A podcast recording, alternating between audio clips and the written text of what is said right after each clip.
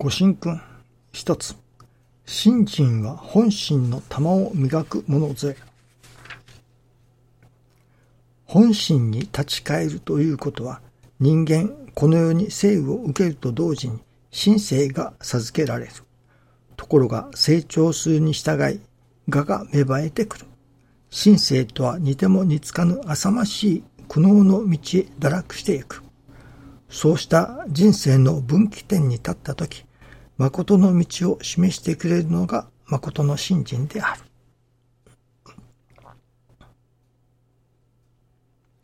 本心に立ち返る。その本心に立ち返る。まあ私どもの本会というのでしょうか。その本会に立ち返る。御用というものがあります。さあ私の御用は何だろうかと。その本会に立ち返るということがいるように思いますね。昨日はある方の、まあ昨日というよりか実際は今朝ですけれども起きてすぐにあるラインですかを読ませていただきましたらその中に一言書いてある、その言葉が、どんと、まあ、胸に入ってきました。神様はその何気ない一言の中にヒントをくださるものだなと改めて感じますね。私はパソコンのことがほとんどわかりません。何か問題があるとインターネットで調べます。そしたらそこに誰かが同じような問題で悩み、そしてそれをどう解決したというその、まあ体験談というのでしょうかね。そういうものがブログというような形で公開されています。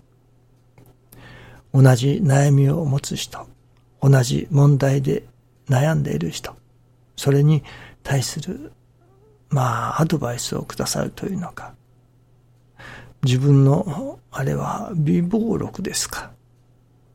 いわゆる、そのために、こういうことがあった。それをこうやって解決した。という、その、防備録ですかね。微暴録ですかね。そのことのために書き残しておきます。といったような方もおられます。それが大変役に立つのです。ですから、いろいろ文字化けがあったりと問題にぶつかるたびにインターネットで調べさせていただきます。そしてそこに誰彼が書いてくれている記事を目にして、そこから答えを見つけ出していくわけですけれども、ある方が LINE の中で共有という言葉を使っておられました。まさに共有なのですね。その問題が起こった。その問題をこうやって解決した。と共有してくださっているおかげで問題にを解決していくことができる。なるほど。これだなと。私どもが、例えば、師匠大坪総一郎氏のもとで修行させていただき、そしておかげをいただいている。その自分のおかげをいただいていることを、それこそ記事にして、ブログの形で発表させていただく。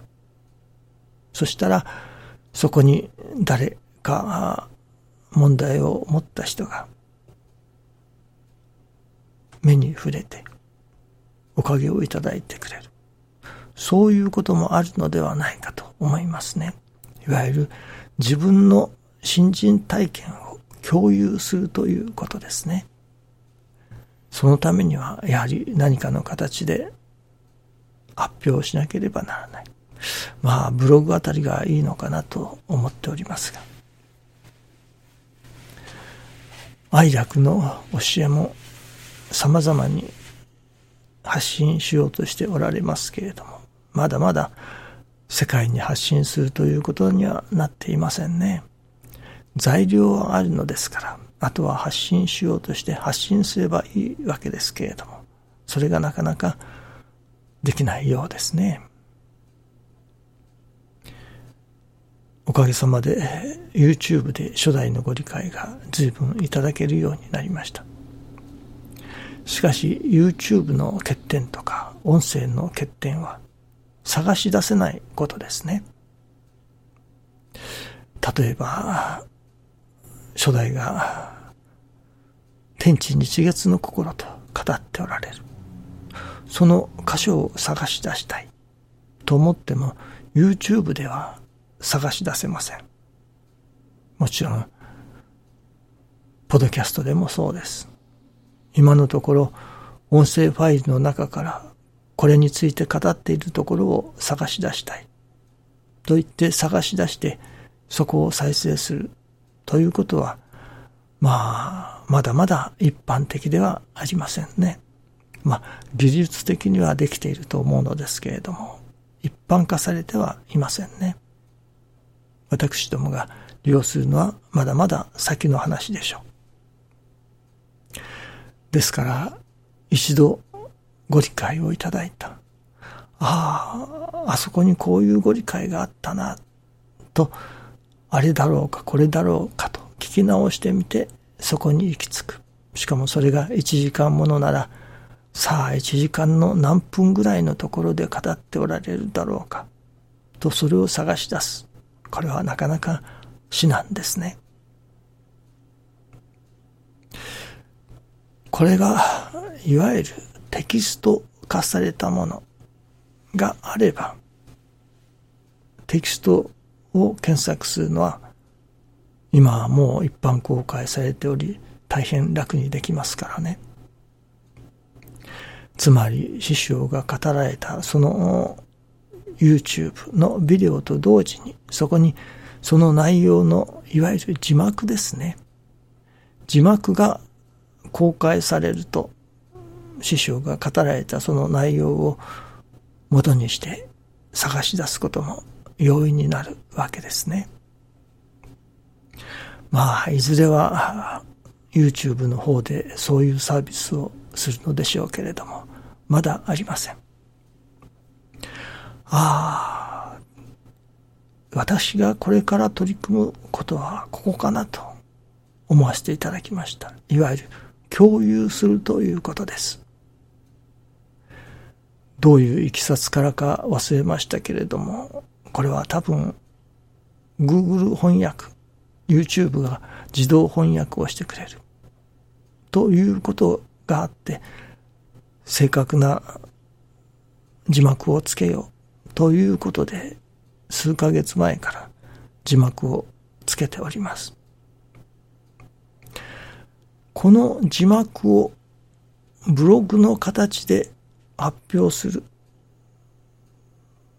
インターネット上に置いていく。置いておく。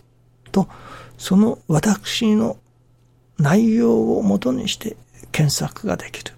そして同じような悩みがある人がその検索をもとに探し出すことができるようになるわけですね。いわゆる私の体験が共有されることになるわけです。ですから、お互いの皆さんの体験をインターネット上に公開するということが人が助かるということにもつながるということになりますね。これはもちろん愛楽次元活動にもつながるということになると思います。いわばブログの勧めというようなことかもしれませんね。新人日記、自らの新人日記をブログの形で公開する。そうすれば、同じような悩みの人が、なるほど、こういういただき方があるのか、ここに助かりの道があるのかと、助かってくださることにもつながる。今日はその、いわゆる新人体験の共有ということを神様が伝えようとしておられるのではないかと思いますね。今はその気になればできるのです。それこそ LINE のグループに書き込むつもりでブログに書き込む。そしたらそれを誰かが見つけてたどり着くことができる。今の状態では師匠のご理解にたどり着く人はほとんどいません。ただ、タイトルを見てたどり着くくらいなものかもしれません。その師匠のご理解の内容をもとにして、その師匠の YouTube のご理解にたどり着く人はほとんどいないと思います。